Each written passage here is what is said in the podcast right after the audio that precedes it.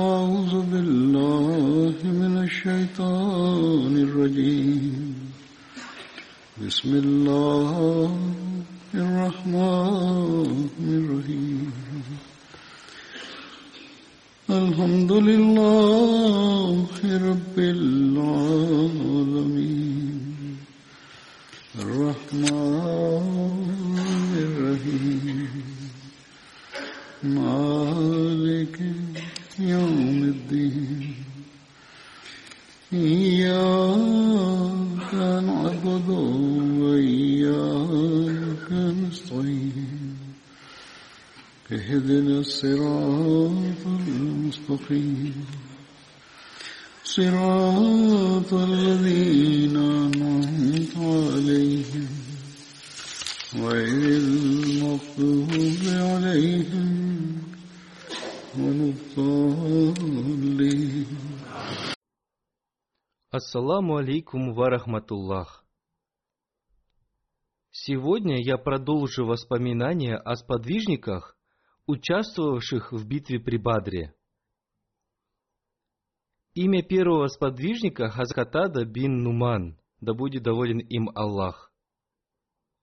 Он был из числа ансаров и представителем одной из ветвей племени Бану Зафар, Бану Хазрач. Его отца звали Наман бин Зайд, а его мать звали Аниса бин Кейс. У него были куньи Абу Умар, Абу Амар и Абу Абдуллах.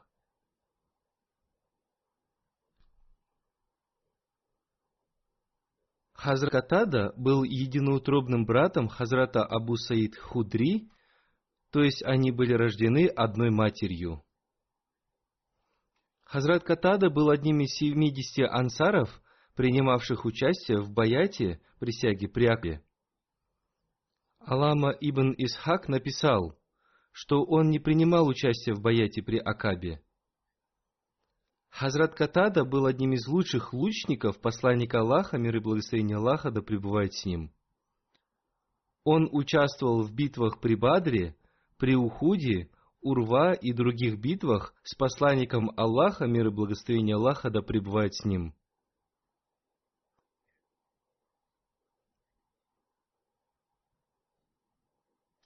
В битве при Ухуде Хазрату Катаду в глаз попала стрела, и его глаз вытек ему на щеку.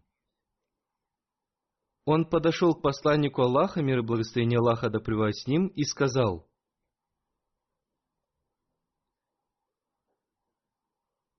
«О посланник Аллаха, стрела попала мне в глаз, и он вытек мне на щеку. Я очень люблю свою жену, и боюсь, что если она увидит меня таким, я стану отвратителен ей. Святой пророк, мир и благословение Аллаха да пребывает с ним, аккуратно взял его глаз и вставил его на место, и к нему вернулось зрение. И когда он был в преклонном возрасте, этот его глаз видел лучше, чем второй глаз. В другом повествовании рассказывается, что святой пророк, мир и благословение Аллаха да пребывает с ним, смазал его глаз своей благословенной слюной, и он красивее, чем другой глаз. Хазрат Катада сам рассказал подробности этого события. В битве при Ухуде посланник Аллаха, мир и благословение Аллаха да пребывает с ним, дал мне свой лук, и я, стоя перед посланником Аллаха, мир и благословение Аллаха да пребывает с ним, стрелял из этого лука.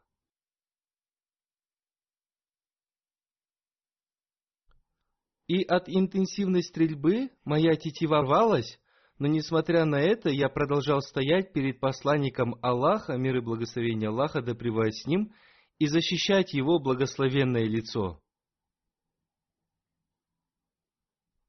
Хузур поясняет, в повествованиях о битве Ухуд обычно упоминается Хазрат Абу Талха, да будет доволен им Аллах, который тоже защищал посланника Аллаха, мир и благословение Аллаха, да с ним.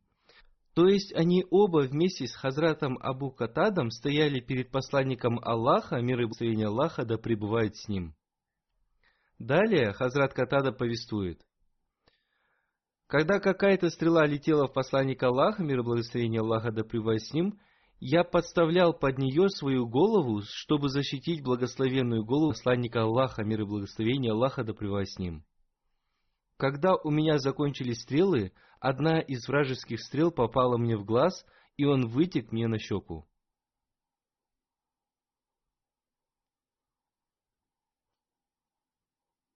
Когда вражеские лучники прекратили стрелять, я взял свой глаз в руку и пошел к посланнику Аллаха, мир и благословение Аллаха, да с ним.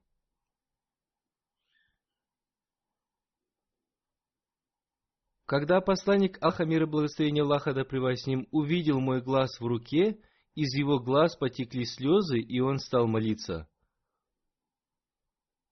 «О Аллах! Катада своим лицом защищал лицо твоего пророка, сделай этот глаз более красивым и видящим лучше, чем другой глаз. И впоследствии этот его глаз стал более красивым и видящим лучше, чем второй глаз.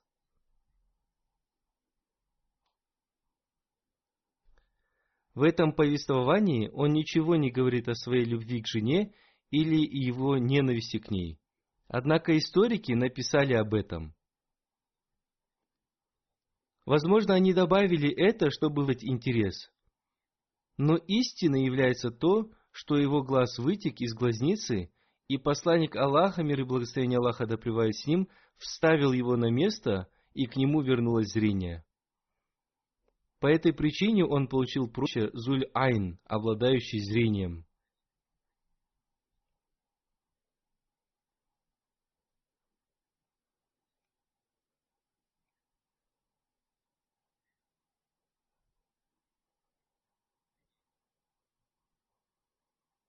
Хазрат Катада участвовал в битве Урва и в других битвах посланника Аллаха, мир и благословение Аллаха да с ним. Во время победоносного вхождения в Мекку Хазрат Катада держал в руке знамя племени Бану Зафа.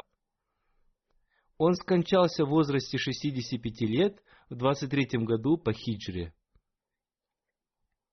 Хазрат Умар, да будет доволен им Аллах, прочитал его за упокойную молитву в Медине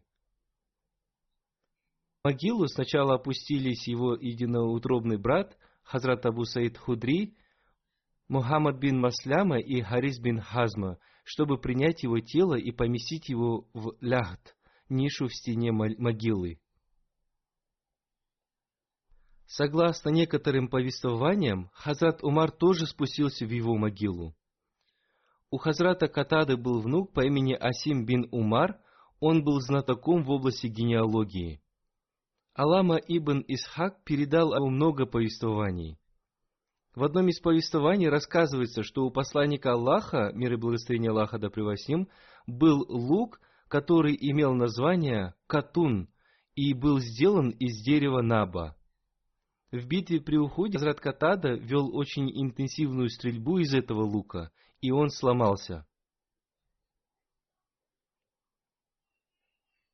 Хазрат Катада бин Нуман повествует. Среди ансар была семья Бану Убейрак. В этой семье было три брата – Бишар, Бушейр и Мабашар. Бушейр оказался лицемером и сочинил оскорбительные стихи в адрес подников посланника Аллаха, мир и благословение Аллаха да с ним. Он раздавал эти стихи людям и говорил, что их авторами являются какие-то другие люди. Когда сподвижники услышали эти стихи, они поняли, что сочинил этот злоумышленник из семьи Бану Убейрак. Он написал, Эти люди были бедными и голодными в период невежества, и они остались такими же и в исламе, в них не произошло никаких изменений. Они ничего не делают и поэтому остались бедными. Пища людей в Медине состояла из фиников и ячменя. А если кто-то богател, то он покупал муку тонкого помола у торговцев, приезжавших из Сирии, и затем делал из нее лепешки для себя. А его жена и дети продолжали есть финики и лепешки и ячменной муки грубого помола.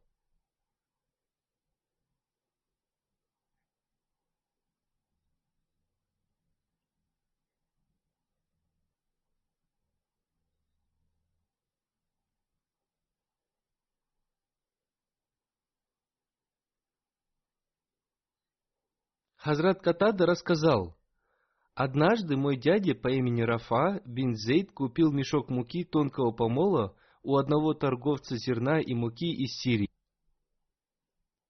И он положил его в свою кладовку, и в этой же кладовке находились его оружие и кольчуга.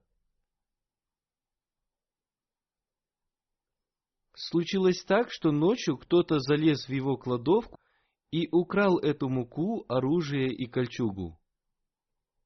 Утром мой дядя Рафа пришел ко мне и сказал, «Ночью со мной произошел несчастный случай. Кто-то украл мою муку и оружие из кладовки». Мы стали расспрашивать об этом людей своего квартала.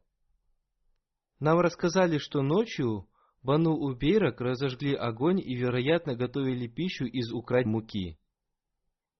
Но когда их спросили об этом, Бану Убейрак сказали, «Клянемся Богом, что ваши вещи украл Лабид бин Сахаль». Но Лабид бин Сахаль был праведным человеком и истинным мусульманином. Когда Лабит узнал, что Бану Уберак обвинили его в краже, он взял в, лук, в руку свой меч и спросил у них, «Вы называете меня вором?» «Клянусь Богом, мой меч не будет вставлен в ножны до тех пор, пока вы не найдете вора».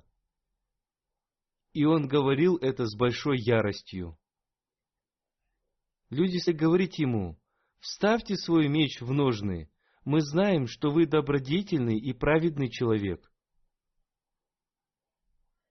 Мы продолжали расспрашивать людей относительно кражи, и у нас не осталось сомнений в том, что Банубейрак и являются ворами. Затем мой дядя, обращаясь ко мне, сказал, «О мой племянник, если бы ты пришел к посланнику Аллаха, мир и благословение Аллаха да с рассказал ему об этом случае, то, возможно, я получил бы свои украденные вещи. И по его просьбе я пошел к посланнику Аллаха, мир и благословение Аллаха да с ним, и рассказал ему о произошедшем с моим дядей, и сказал, что наши люди совершили жестокость по отношению к нам. Они пришли в дом моего дяди и, сделав пролом в стене его кладовки, украли из нее оружие и муку. Мы хотим, чтобы они вернули нам наше оружие, а что касается муки, то она нам не нужна. Святой пророк, мир и благословение Аллаха да превосим, сказал, что после разбирательства он примет решение относительно нашего дела – когда Бану Убейрак узнали об этом, они пришли к человеку из своего племени по имени Усейр бин Урва. И они стали советоваться с ним относительно этого дела. И придя к единому мнению, они пришли к посланнику Аллаха, мир и благословение Аллаха, да с ним, и сказали ему, «О посланник Аллаха, Катада бин Нуман и его дядя обвиняют в фаже одну семью, члены которой являются мусульманами и хорошими людьми, безо всякого доказательства и свидетелей.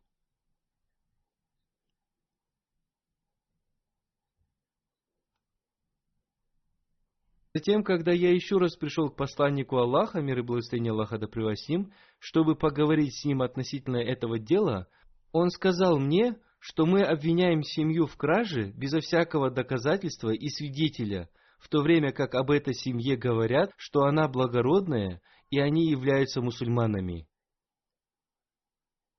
Вернувшись от посланника Аллаха, мир и благословение Аллаха да ним, я подумал, что было бы лучше, если бы мы не рассказывали об этом посланнику Аллаха, мир и благословение Аллаха да ним.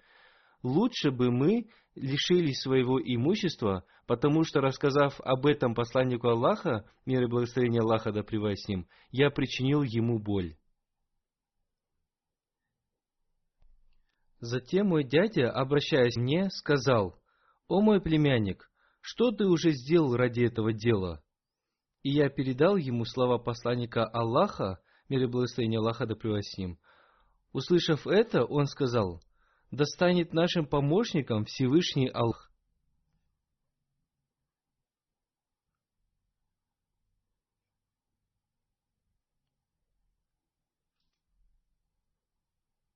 По прошествии короткого периода времени после этого разговора между нами, Всевышний Аллах не спасал следующие аяты Священного Корана – Воистину, мы не спаслали тебе книгу с истиной, чтобы ты судил между людьми согласно тому, чему научил тебя Аллах.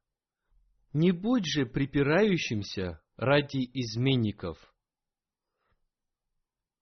Хазур поясняет, относительно этого аята написали, что изменником являются Бану Убейрак. Затем был неспослан аят – и проси прощения у Аллаха. Воистину, Аллах всепрощающий, милосердный. Далее Всевышний Аллах изрекает,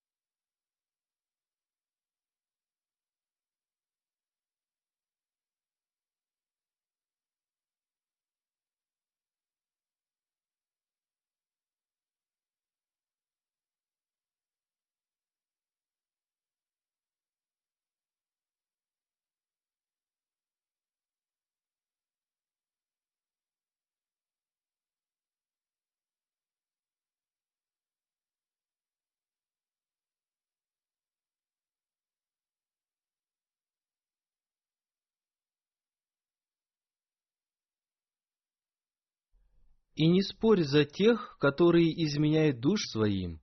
Воистину Аллах не любит того, кто изменник, грешник. Они скрываются от людей, но не скрываются они от Аллаха. И Он с ними, когда они проводят ночь, говоря слова, неугодные Ему. И Аллах, то, что они делают, охватывающий. Вот вы те, которые спорите за них в ближней жизни, а кто будет спорить с Аллахом за них в воскресенье, или кто будет за них поручителем? А тот, кто совершит плохой поступок или причинит вред душе своей, а потом попросит у Аллаха прощения, то найдет он Аллаха прощающим, милосердным. И затем Всевышний Аллах изрекает,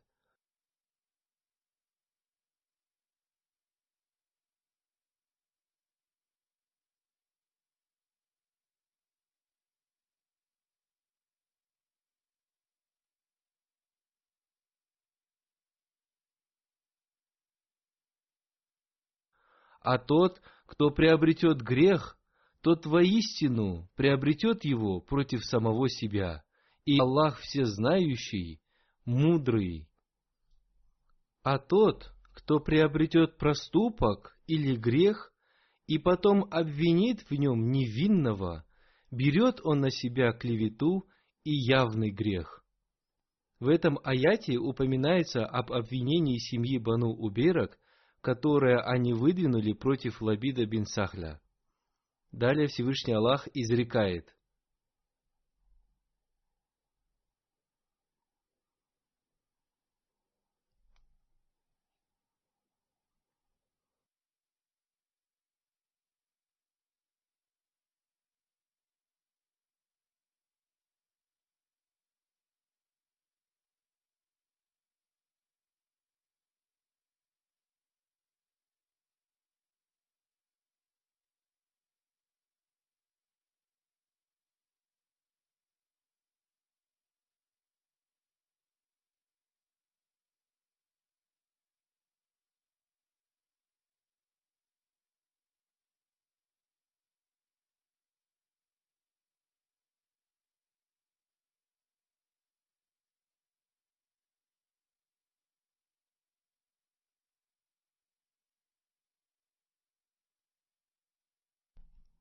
И если бы не милость Аллаха к тебе и не милосердие Его, то, несомненно, группа из них вознамерилась бы ввести тебя в заблуждение.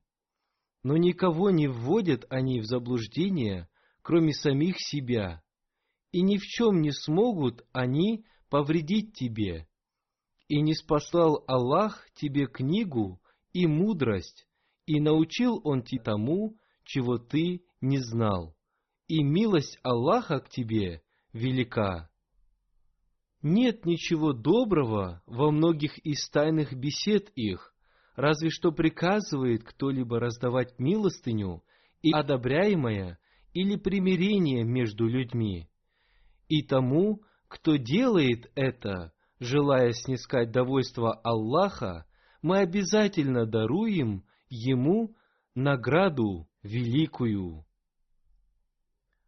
Эти аяты содержат в себе также и другие значения. И если взять во внимание их, то есть Хазрата Катады и его дяди Рафа бин Зейда размышления, то согласно их мыслям, эти аяты были несланы после этих событий, и в них Всевышний Аллах раскрыл истину этих событий. После неспослания этих аятов, Бану Убейра, которых подозревали в воровстве, признались в своей краже. Они считали, что в этих аятах упоминается о них, и они пришли к святому пророку, мир и благословение Аллаха да с ним, и вручили ему украденное оружие. Святой пророк, мир и благословение Аллаха да с ним, отдал это оружие хозяину, то есть Рафа бин Зейду. Хазрат Катада повествует – мой дядя был пожилым человеком, и еще во времена невежества, до принятия ислама, его зрение ослабло, и я считал, что его вера недостаточно крепка.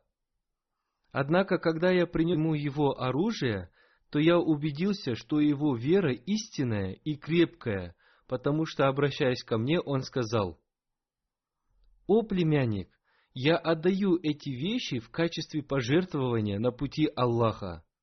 Я напрасно сомневался в стойкости его веры. Когда эти аяты были неспосланы, то один из братьев семьи Бану Убейра по имени Бушейр, о котором я уже сказал выше, он оказался лицемером, присоединился к многобожникам и нашел приют в доме Славы бин Саад.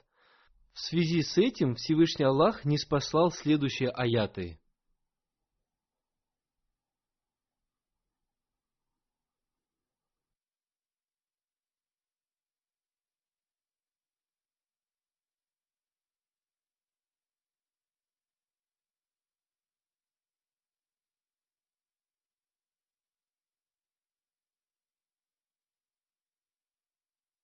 Если кто противится посланнику после того, как стало ясным ему наставление, и последует он иному, чем путь верующих, то мы обратим его к тому, к чему он обратился, и ввергнем его в гиену. И как скверно это пристанище! Воистину, Аллах не прощает, чтобы предавали ему сотоварищей, но Он прощает то, что помимо этого, тому, кому угодно ему.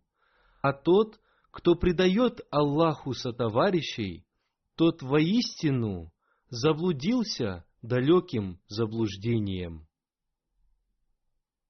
Когда Бушейр нашел приют у многобожницы Слафы и отрекся ислама, Хасан бин Сабит написал сатирическое стихотворение в его адрес. Услышав это стихотворение, Слафа бин Саад положила вещи Бушейра себе на голову и отнесла их на поле. Оставив их там, она обратилась к нему со словами «Из-за тебя я получила в награду сатирическое стихотворение Хасана, и больше я не получу от тебя никакой пользы, поэтому я не даю тебе убежища». Таким был конец этого многобожника и лицемера. Хазрат Абу Саид Худри повествует, Однажды Хазрат Катада бин Нуман всю ночь читал суру Аль-Ихлас. А когда об этом рассказали посланнику Аллаха, мир и благословение Аллаха да с ним, он сказал, «Клянусь той сущностью, в руках которой находится моя жизнь, сура Аль-Ихлас является одной третью Корана, то есть в ней одна третья учения о единобожии».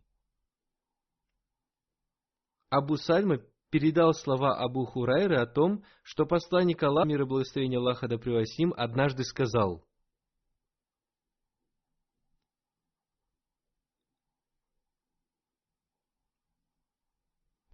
Есть в пятницу такой час, когда Аллах обязательно дарует рабу, исповедующему ислам и постоянно обращающемуся с мольбами к Аллаху, то, о чем он попросит – и он знаком показал, что эта часть очень короткая.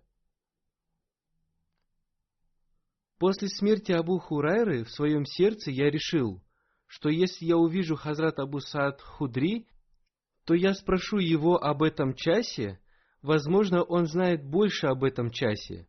И однажды я пришел к нему и увидел, что он ровно складывает палки –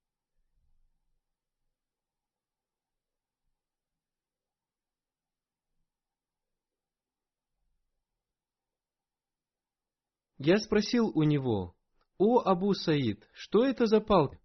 Он ответил, «Это палки, в которые Всевышний Аллах вложил для нас благословение». Святой пророк, мир и благословение Аллаха да с ним, любил их, и, взяв их в руки, он ходил с ними. Мы просили их к святому пророку, мир и благословение Аллаха да с ним, предварительно выровняв их. Однажды святой пророк, мир и благословение Аллаха да с ним, увидев плевок в направлении Киблы, очистил это место от рывка с помощью этой палки, засыпав его землей, и при этом он сказал, «Во время молитвы никто не должен плевать перед собой, поскольку в этом направлении находится его владыка». И поэтому он плевать налево от себя или под ноги. Хазур поясняет, я считаю, что в то время еще не были неспосланы все повеления. Этот хадис упоминается у Бухари. В то время были земляные полы, и они засыпали плевки землей. И затем, когда сподвижники уже получили воспитание от святого пророка, мир и благословения Аллаха да превосим, то они были обучены с помощью других повелений, когда им было сказано – в случае крайней необходимости плюйте и сморкайтесь в полы своей одежды.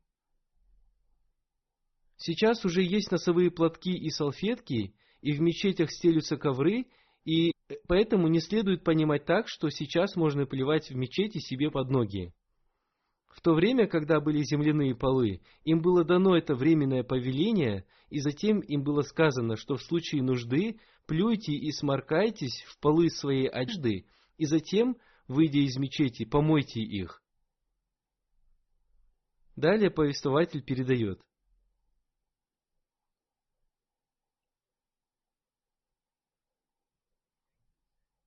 В эту ночь был сильный ливень, и придя в мечеть на молитву Иша, посланник Аллаха, мир и благословение Аллаха да с ним, во время сверкания молнии, увидел Хазрата Катада, сидящего в мечети, и он спросил у него, «О, Ката, что ты делаешь в мечети в такое время?»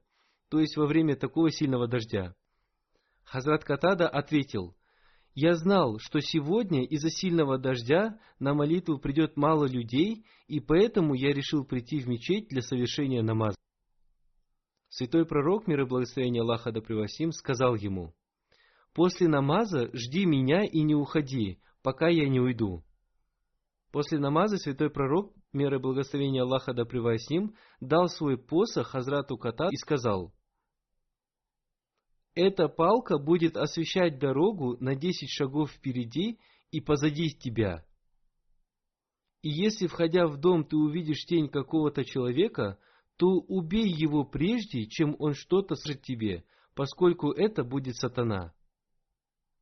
Абу Саид мне сказал, мы любим эти палки по той причине, что их дарил нам святой пророк, мир и благословение Аллаха, да с ним. Мы готовили для использования посланникам Аллаха, мир и благословение Аллаха, да с ним, и после их использования Он дарил их нам. В них содержится благословение, и поэтому я ровно складываю их. Затем Сальма спросил, «О Абу Саид, Хазрат Абу Хурайра рассказывал нам хадис о том, что в пятничном дне есть одна особая часть, и я пришел к вам, чтобы узнать об этой части». Хазур поясняет, что касается палок, то это были дополнительные сведения – Основным же его вопросом был вопрос о часе.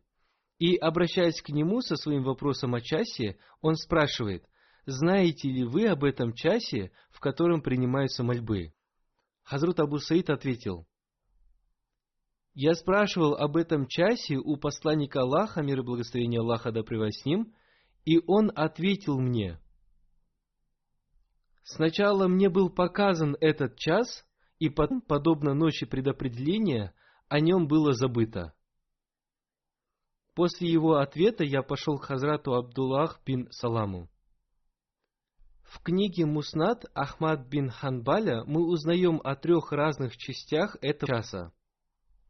Согласно одному повествованию, эта часть наступает во время пятничной молитвы.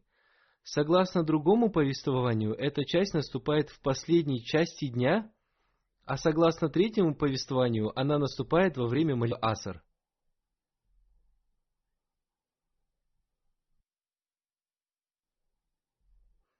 Сейчас я представлю вашему вниманию эти повествования.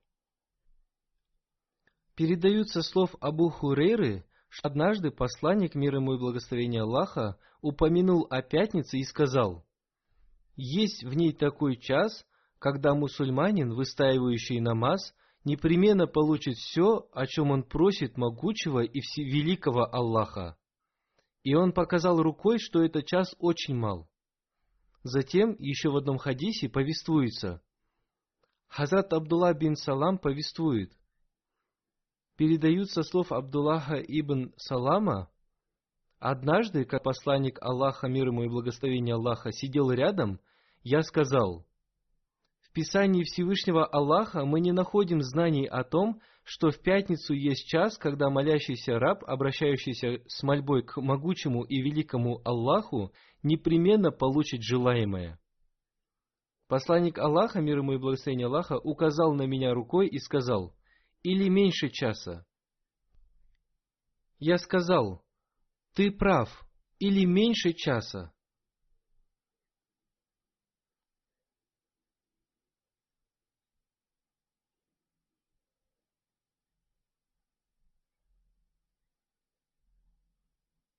Затем я спросил, когда же наступает это время?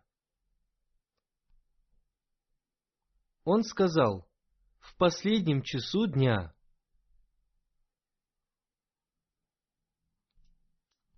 Я спросил, разве это не время, когда следует совершать намаз?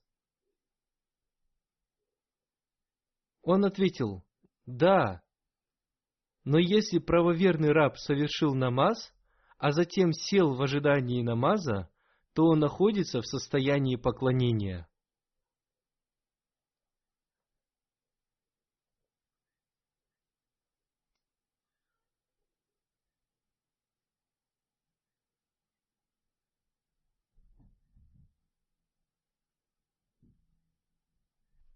Хазрат Абу Хурайра передал, посланник мир ему и благословения Аллаха сказал, в пятничный день есть такой час, когда любой раб-мусульманин, который обратился ко Всевышнему Аллаху с мольбой, непременно получит желаемое.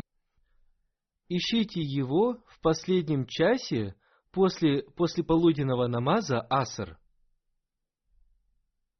Еще в одном повествовании говорится о том, что Хазрат Абу Салама спрашивал у посланника Аллаха, мир и благоволение Аллаха да с ним, об этом часе, и он сказал ему, что этот час наступает в последний час дня.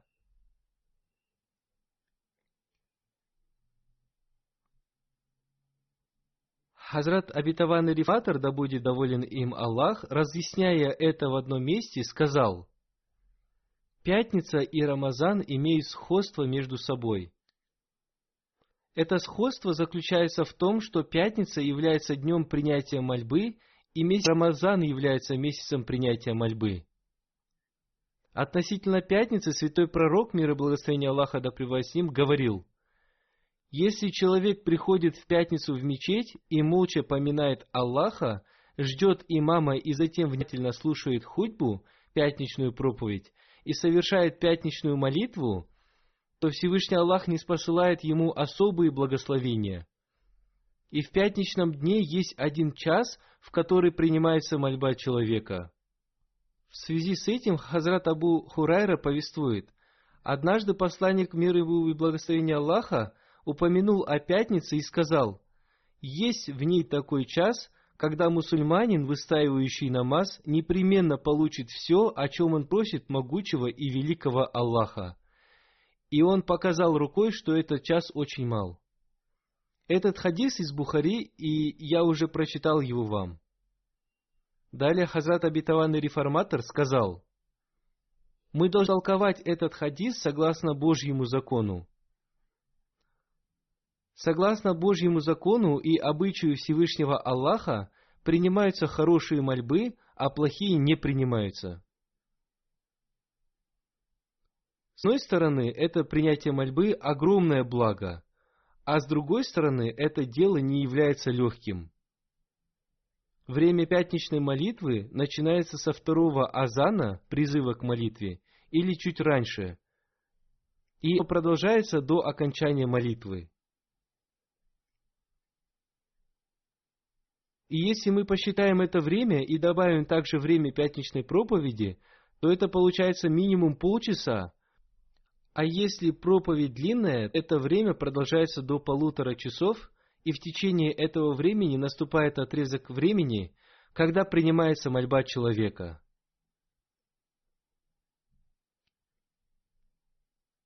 Однако человек не знает, какой отрезок времени из этих 90 минут является временем принятия мольбы. Он не знает, будет ли принята мольба на первой минуте, на второй минуте, третьей и так далее. Одним словом, ему следует молиться все 90 минут, чтобы на это время принятия мольбы и его мольба была принята Всевышним Аллахом. И этот час может встретить только тот, кто в течение этих 90 минут будет постоянно сосредоточен на мольбе. Сохранять постоянное внимание на молитве является трудным делом, и не каждый способен на это – Некоторые люди не могут сосредоточить свое внимание на молитве даже в течение пяти минут. Например, сейчас я пришел на молитву и увидел, что люди, совершая молитву сунны, бросают свои взгляды в разные стороны. Время совершения молитвы сунны занимает полторы-две минуты, и даже такое короткое время люди не могут полностью сконцентрироваться на молитве и смотрят по сторонам.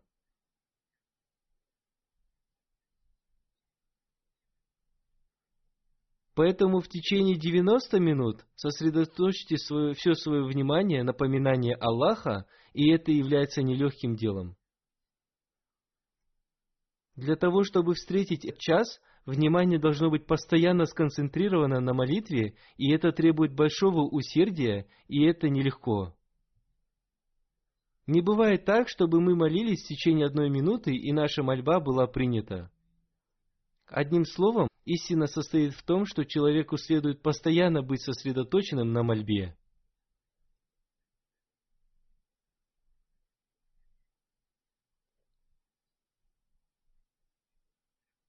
Как сказал обетованный реформатор, является нелегким делом, и для обретения благословения пятничного дня необходимо проявлять большое усердие.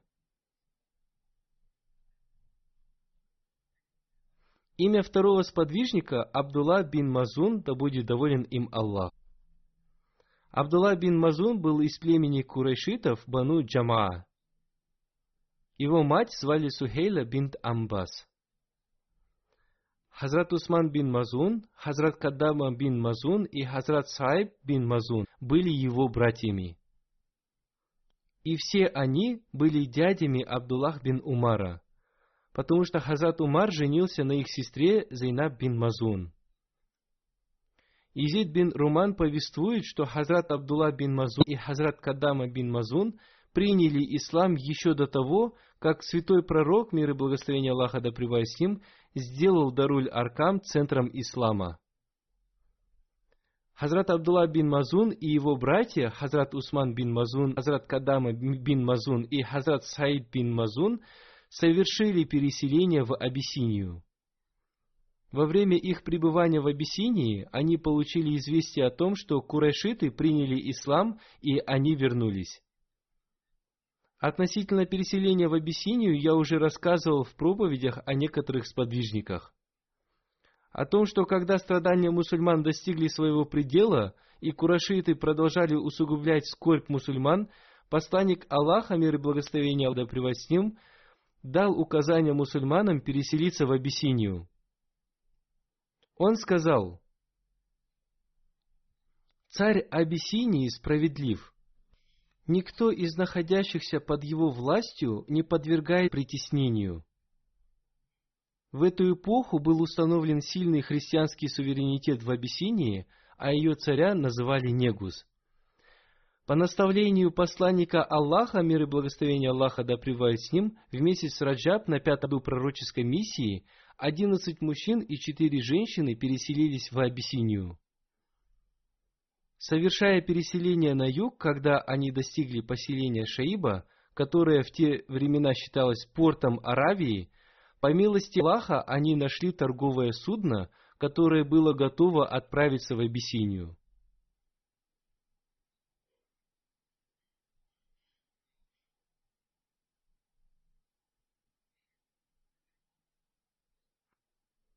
Таким образом, все они оказались в безопасности –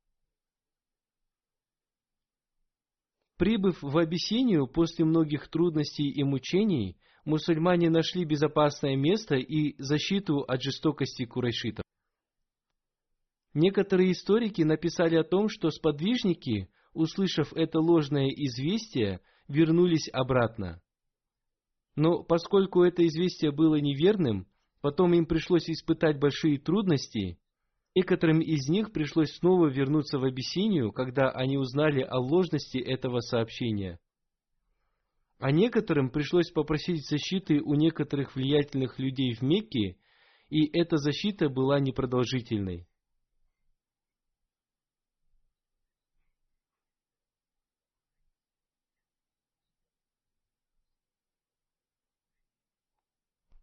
Жестокость курайшитов постоянно усиливалась, и у мусульман уже не оставалось безопасного места.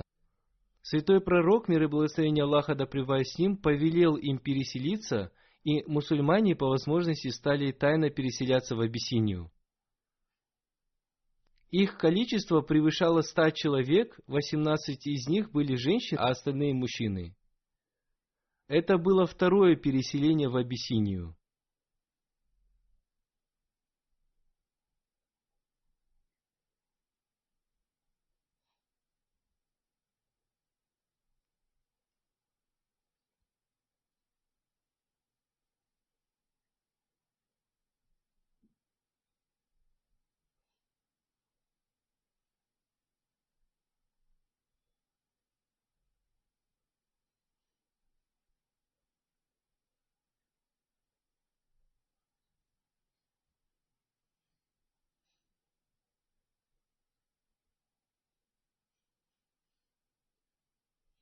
Хазрат Абдулла бин Мазун вернулся из Абиссинии после первого переселения.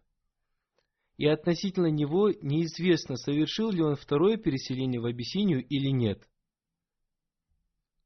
Затем он переселился в Медину. Когда Хазрат Аллах бин Мазун переселился в Медину, то Хазрат Святой Пророк, мир и благословение Аллаха да с ним, сделал побратимом Сахля бин Убейдуллах Ансари. Согласно другой версии, Святой Пророк, мир и благословение Аллаха да ним, сделал его побратимом Хазрата Удбы бин Амира. Хазрат Абдулла бин Мазун вместе с тремя своими братьями, Хазратом Усманом бин Мазуном, Хазратом Каддама бин Мазуном и Хазратом Сайб бин Мазуном, участвовал в битве при Бадре. Хазрат Абдулла бин Мазун участвовал в битвах при Бадре, при Угуде, Урва и в других битвах посланника Аллаха, мир и благословение Аллаха да с ним. Он скончался в 30 году по хиджре, в возрасте 60 лет, в период правления Хазрата Усмана, да будет доволен им Аллах. Пусть Всевышний Аллах повысит степени этих сподвижников святого пророка, мир и благословение Аллаха да с ним. Аминь.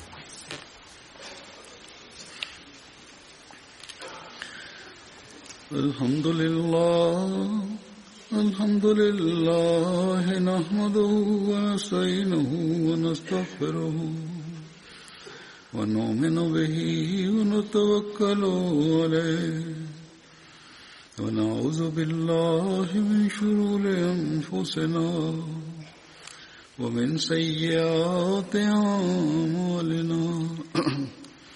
من يهده الله فلا مضل له ومن يضل فلا هادي له. ونشهد أن لا إله إلا الله ونشهد أن محمدا عبده ورسوله. عباد الله رحمكم الله. إن الله يأمر بالعدل واللسان وإيتاء ذي القربى وينهى عن الفحشاء والمنكر والبغي يعظكم لعلكم تذكرون اذكروا الله يذكركم وادعوه يستجب لكم ولذكر الله أكبر.